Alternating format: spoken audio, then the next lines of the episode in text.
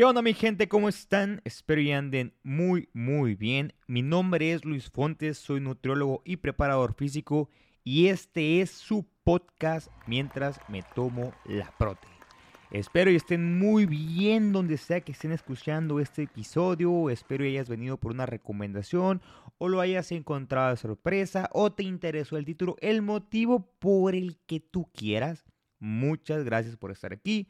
Muchas gracias por compartir el contenido. Muchas gracias por compartirlo a esa persona que tú creas que le va a agradar. Y te invito, claro que sí, cómo no, por supuesto, a que escuches los demás episodios del podcast. Espero y sean de tu ayuda. La finalidad de esto es solamente informar, dar anécdotas que yo considero que pueden ser útiles tanto para gente que se dedica a lo mismo que yo o para gente que es usuaria de gimnasios o quiere iniciar en el gimnasio o son competidores etc. El día de hoy va a ser más que nada un anecdotario como tal.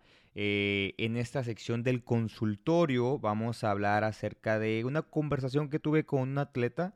Eh, no voy a decir nombres obviamente, pero ya si escucha el podcast ya sabe quién es, ya sabe quién eres, ya sabes, ya sabes quién eres. Espera, ¿quién eres tú? Tú sabes quién soy. Lo sé. Tu buen vecino, el hombre araña. Eh, pero se me hizo algo súper común. O sea, fue una conversión que tuve con este atleta, pero que ya lo he tenido un montón de veces y pasa todo el tiempo. Y aunque tú no seas atleta, persona que me está escuchando, y eres una, solamente una persona que se dedica al fitness o eres una persona muy dedicada, o de repente vas a cambiar el hábito de no hacer nada y no hacer nada por tu físico y no hacer nada principalmente por tu salud y de repente lo vas a pasar al lado de quiero hacer ejercicio, eh, quiero tener una mejor salud, veo que todos mis familiares tienen diabetes, entonces yo no quiero tener diabetes, voy a empezar a cuidarme un poquito más, quiero hidratarme un poquito más, quiero reducir el consumo de ciertos alimentos y agregar un poquito más de fibra a mi dieta, lo que tú quieras, lo que sea, pero que sea algo benéfico para tu cuerpo y puede ser que este cambio de hábitos no cuadre con lo que todo mundo relaciona de ti, ¿ok? Como que estos hábitos nuevos no van de la mano con lo que tú se supone que eras como persona, eh, eh, probablemente este episodio sea para ti, ¿ok? Entonces, tuve una conversación eh, con un atleta el fin de semana y según yo lo iba a grabar el sábado, pero ja, por favor, no tuve tiempo. así que apenas hoy lo estoy grabando. Eh, y me decía que pues está en su proceso de preparación a su primera competencia totalmente natural. Ya llevamos mucho tiempo trabajando, pero como que ya el enfoque competitivo llegó a ella así 100% y se ha notado en sus, en sus chequeos últimamente. Mm, y me mencionaba que pues eh, que como ya hemos trabajado bastante tiempo y yo a mis competidores les, les suelo dar ciertos, eh, ciertas clases, ciertos cursos, más que nada para que aprendan qué estamos haciendo y no solamente sigan órdenes porque a mí no me interesan que sean militares. Déjame aquí. Vete. Un buen soldado nunca deja solo a un compañero. Ok, yo quiero, sí, quiero que sigan indicaciones como se tienen que seguir, pero me interesan a mí atletas que razonen y sepan resolver, ¿no? Este, y no siempre estén dependiendo del coach. Me gusta mucho que sean muy disciplinados y sigan indicaciones, pero hay veces que hay cosas que ellos pueden resolver, pero les doy las herramientas para que lo resuelvan.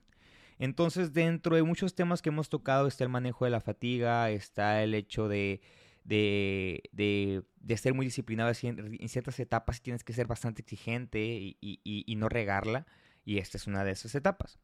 Entonces, eh, dice esta atleta y dice ella, he priorizado mi descanso pero ahora mis amigos y familiares me llaman aburrida. Y creo que antes esos comentarios sí me hubieran afectado o me hubiera puesto a pelear con ellos, pero ahora solo les digo que sí y ya, les doy el avión. Ok, aquí hacía referencia en su check de que eh, pues simplemente ya no sale tanto, ok, ya no sale tanto de fiesta, ya no se desvela, eh, quiere descansar porque está en etapa de déficit y realmente quiere guardar energía para el entrenamiento y ya comprende la importancia que es la recuperación en cualquier proceso, ya sea de pérdida de grasa o de ganancia de masa muscular. Entonces ella comenta que sus familiares pues dicen, no, pues qué aburrida eres, mija. Qué aburrida eres, qué aburrida eres. Este, y me agradó mucho que, dijera esto de que antes sí me hubiera afectado. O sea, probablemente antes mm, sí me hubiera dado el bajón, probablemente antes sí me hubiera dado esta depresión, sí me hubiera dado como que este agüita, esta tristeza, ¿no? Por escuchar a tus familiares, personas cercanas, personas que tú quieres, cuya opinión es importante para ti, pues que no te apoyen, ¿no? Y esto pasa mucho. Entonces yo le comenté y, le decía, excelentes acciones, ¿no? Yo, yo, siempre contesto con excelente. bueno, el chiste que le digo, excelentes acciones. Me gusta que apliques lo que vamos aprendiendo. Te van a llamar de mil formas cuando estás enfocada a cualquier cosa. A cualquier cosa que no sea común para una persona le va a llamar barbaridad. Cualquier cosa que no sea común en una área, en una población, y de repente ven acciones que son totalmente ajenas a esa población, a esa población le llaman barbaridad. Le llaman bicho raro, extraño. ¿Cómo se te ocurre hacer eso? Para mí es una barbaridad desvelarme de viernes y sábado y todavía, tener cruda el domingo. Pero para muchas personas eso es lo de todos los fines de semana. ¿Vemos esta eh, diferencia de polos? O sea, para mí es una barbaridad desvelarme jueves, viernes, sábado y todavía el domingo amanecer con cruda. Para otras personas es lo de todos los fines de semana y no está mal. Si a ti te hace feliz eso, date compa. Ve y desvélate y gasta tu lana en el antro o donde tú quieras, no pasa nada.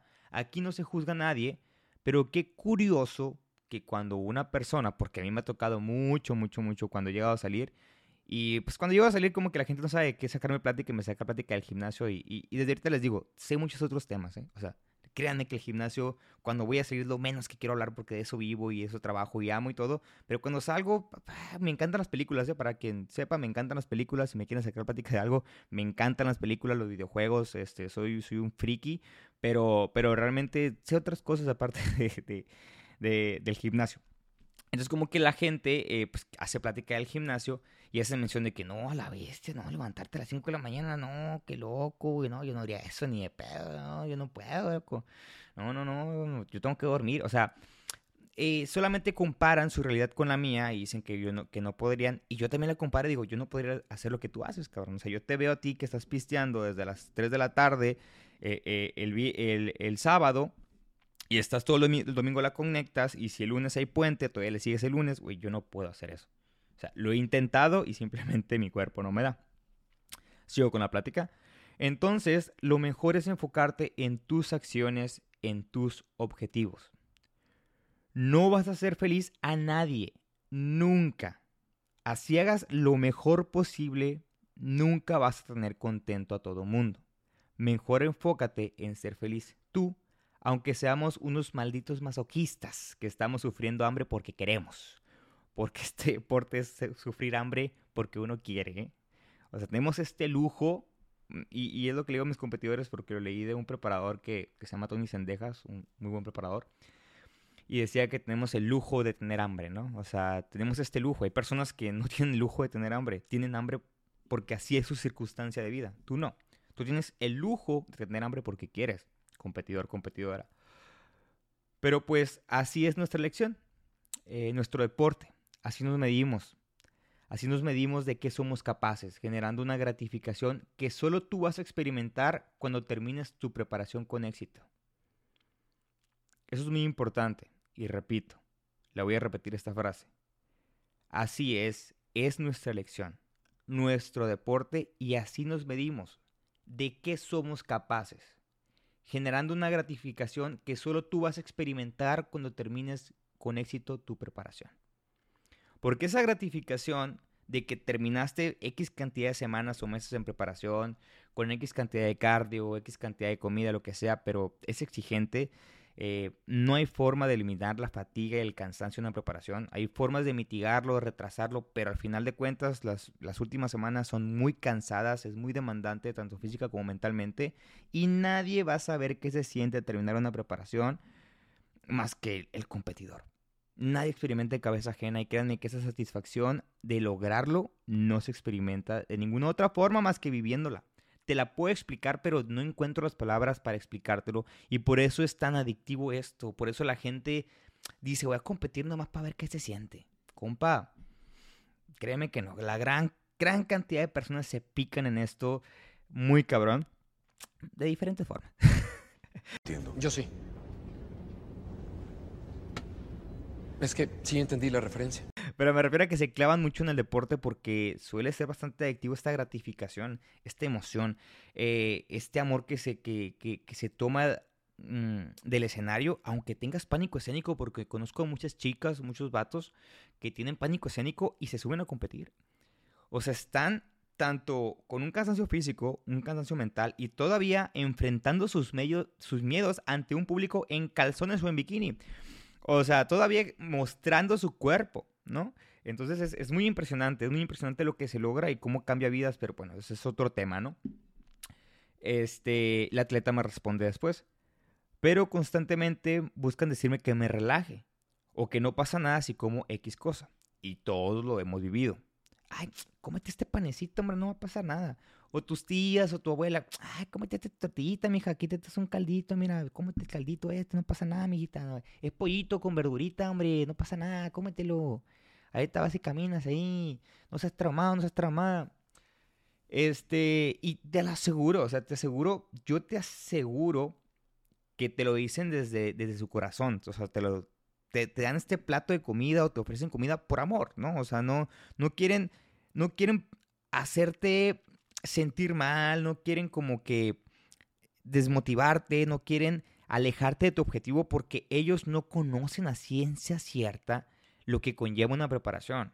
O sea, no conocen a ciencia cierta los procesos, eh, los procesos que llevas actualmente y que tal vez si ingresas cierta cantidad de macronutrientes que no están contabilizados en tu plan, ya puede arruinar la estrategia nutricional que tiene tu preparador. Entonces ellos no comprenden ese punto. Para ellos es no solo una tortilla, es solo un plato de comida, llevas comiendo súper bien durante meses, no pasa nada si agregas esto, pero tal vez en la etapa en la que estás sí afecta, ¿no? Entonces yo le contesto al atleta, en este punto sí pasa. Eh, pero los familiares no lo comprenden hasta que ven arriba del escenario disfrutando lo que te gusta hacer. Ahí es cuando realmente sabes si tus familiares, si tus padres, si tus amigos te van a apoyar más adelante o no. Ahí es cuando ves a tu prima, ahí, ahí cuando ven, perdón, en el escenario, a su prima, a su hija, a su hermana. Cuando la ven arriba del escenario compitiendo, ahí vas a ver si tus familiares te van a seguir apoyando o no. ¿Por qué digo esto? Bajando de la tarima te van a preguntar, ¿qué onda? ¿Para cuándo la otra competencia? O sea, mientras ellos no vivan la experiencia de una competencia junto contigo, no van a entender nada. Así de sencillo. Y lo digo por experiencia propia, no porque no haya tenido el apoyo de mis familiares, porque gracias a Dios tengo uh, familia mm, muy bonita que me, que me ama mucho y amigos también que me aman mucho este, que realmente han estado en todas mis competencias, este, y he perdido un chorro de veces, o sea, he perdido un montón de veces y ahí han estado, pero me refiero a mis atletas. O sea, yo he visto competidores, competidoras que dicen, no, coach, es que mi familia no vino, pues aquí está mi familia, pero la neta me traen loco de que ya no compita, que esto y otro, que mi hijita, que no te subas, pero de repente ven al atleta en el escenario toda producida, con su maquillaje, su peinado, sus accesorios, su bikini, deslumbrante, su bronceado, sus tacones, dominando el escenario, posando súper bien, sonriendo en cada momento, disfrutando los 3, 4, 5 minutos que estén arriba dependiendo de la categoría y cuántas haya. Y ves a la familia desviviéndose allá en, allá en, el, eh, con el público, gritando, aplaudiendo. He visto hasta matracas, traen carteles, cartulinas, todo traen, gritándole a su hija, a su prima, a su hermana, a su amiga. sí, como si estas cosas pasaran. Esto es pura Este, pero porque ya la ven arriba sonriendo y, y, ven cómo lo está disfrutando. Y ahí es cuando los familiares ya viven la preparación contigo. Porque a mí me pasa mucho de que, ay, coach, qué bueno que ya participó mi hija porque no la aguantábamos en la casa. No la aguantamos en la casa, no sabíamos si hablarle, si, si no hablarle, porque lloraba, porque nos gritaba, porque... Se está volviendo salvaje. Entonces hay que tomar en cuenta que también la preparación no es solamente tuya. Sí es un deporte muy individual, pero la preparación no es solamente tuya, competidor, competidora. ¿eh? O sea, hay que tomar en cuenta ahí que, que, que, que las personas que están a tu alrededor, tu pareja, tu familia, tus padres, también viven tus cambios de humor cabrones, porque sabemos que no se está de buen humor. Nadie es feliz con 5% de grasa corporal. Y pues ellos viven todos sus cambios de humor, ¿no? Muy importante recalcar eso. Pero, cuando ya te ven arriba y te ven sonriendo y te ven disfrutando y ven que tienes mucha pasión por este pedo, ahí es donde contigo se agarran y te dicen, mija, ¿para cuándo la otra competencia? Yo te compro el bikini. Yo te voy a pagar la dieta, dime cuánto es. Yo, sí, sí, vamos, vamos, vamos. Porque me ha tocado. O sea, me ha tocado de repente que ya llegan los papás muy felices. Oye, coach, no, que qué padre, que es la primera vez que venimos hasta, a este evento. Eh, eh, realmente los eventos de culturismo, si no tienes pasión por el culturismo, son muy aburridos, ¿eh? La única, lo único que te da emoción es cuando ves a, a, la persona que vas a ver competir, ahí es bien emocionante, pero pues el resto de las categorías, la neta, si no tienes pasión por el culturismo, es aburridísimo, es aburridísimo. Este, debes tener pasión por esto. Entonces son muy largos también los eventos, son muy largos. Entonces ya cuando se acaba el evento es cuando yo me relajo y ya puedo platicar con los padres o, o los competidores y pasa mucho esto. No saben de qué se trata hasta que ya te ven arriba. Más si ganas. No, hombre, más si ganas, ¿ok? Cuando pierdes está muy padre porque también se enojan. No, si eres mi hija la mejor y que sabe que no, yo estoy esto otro pinche jueces y la chinga. Muy importante ahí, no, no se enojan con los jueces, por favor. Pero este, eh, eh, sí me da mucha risa eh, estos, estos polos opuestos, pero porque es la misma emoción. O sea, algo que le habían tenido repudio tal vez durante toda la preparación, de repente te ven arriba y ya, ya se, se, emocionan junto contigo. Oye, ¿qué no, qué, qué no andabas enojado porque tu hija andaba y quería competir? ¿Qué andabas ahí ofreciéndole una rebanada de pan ahí, un, pan dulce ahí porque se miraba muy, muy muerta de hambre la, muchacha? Y de repente andas diciéndole que sí cuando se sube. Pero es esto, es que no lo comprenden hasta que lo viven junto contigo. Así que la única, la única recomendación que le dé al atleta es que debe tener paciencia. Debe tener paciencia porque todo se acomoda. Y se acomodará, se acomoda, se acomodará, perdón, a tu favor o no, dependiendo tú cómo lo veas. A tu favor de que tus familiares digan, ay, sí, mijita, qué padre, súbete otra vez, que sabe qué. O en tu contra, como tú lo quieras ver, en cuestión de que te digan, no, pues la neta, pues qué padre, esa suave, pero pues es que no nos gusta verte así, todo este rollo. Y, y pueden llegar a que, pero respetamos tu decisión, ¿no? Respetamos tu decisión o simplemente pues no te apoyan, porque también lo hay. Es muy importante. Hay veces que la familia de sangre no te va a apoyar. No les gusta, nunca van a las competencias, pero ahí entra la familia que tú eliges. Ahí entra la familia que tú eligiste. Esos amigos que son tus hermanos, esa tía que la agarras como tu mamá. O sea, está también la familia que tú no eliges, que también es muy importante. Entonces, tu persona que no eres competidor, porque eso lo enfoqué mucho a competidora porque era un caso de un atleta, tu persona que no eres competidor y de repente ya eres el bicho raro, ¿ok?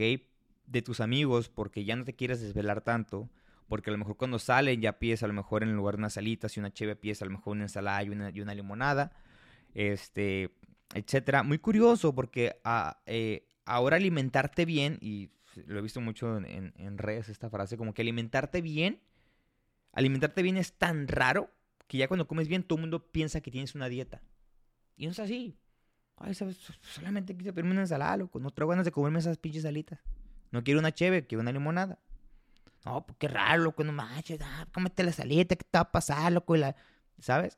Pero eh, eh, va, desde, de, va desde, la, desde lo común que es comer mal. O sea, eh, va desde lo común, que es tener hábitos no tan saludables. Y de repente cuando haces un cambio para tu beneficio, ya sea físico o de salud, pues a veces hace un poco de ruido en las personas que no son eh, acordes a ese tipo de acciones, ¿no? Entonces es muy importante que no te desanimes y que siempre hagas las cosas por ti, porque si estás buscando la aprobación de los demás con tus acciones, vas a flanquear. Porque créeme que aunque hagas las cosas muy bien y hagas cosas por los demás, no todo el mundo te va a apoyar. Y no todo el mundo te va a sonreír y no todo el mundo va a estar de acuerdo contigo. Pero porque no estén de acuerdo contigo no es un motivo para que dejes de hacer lo que tú quieres hacer.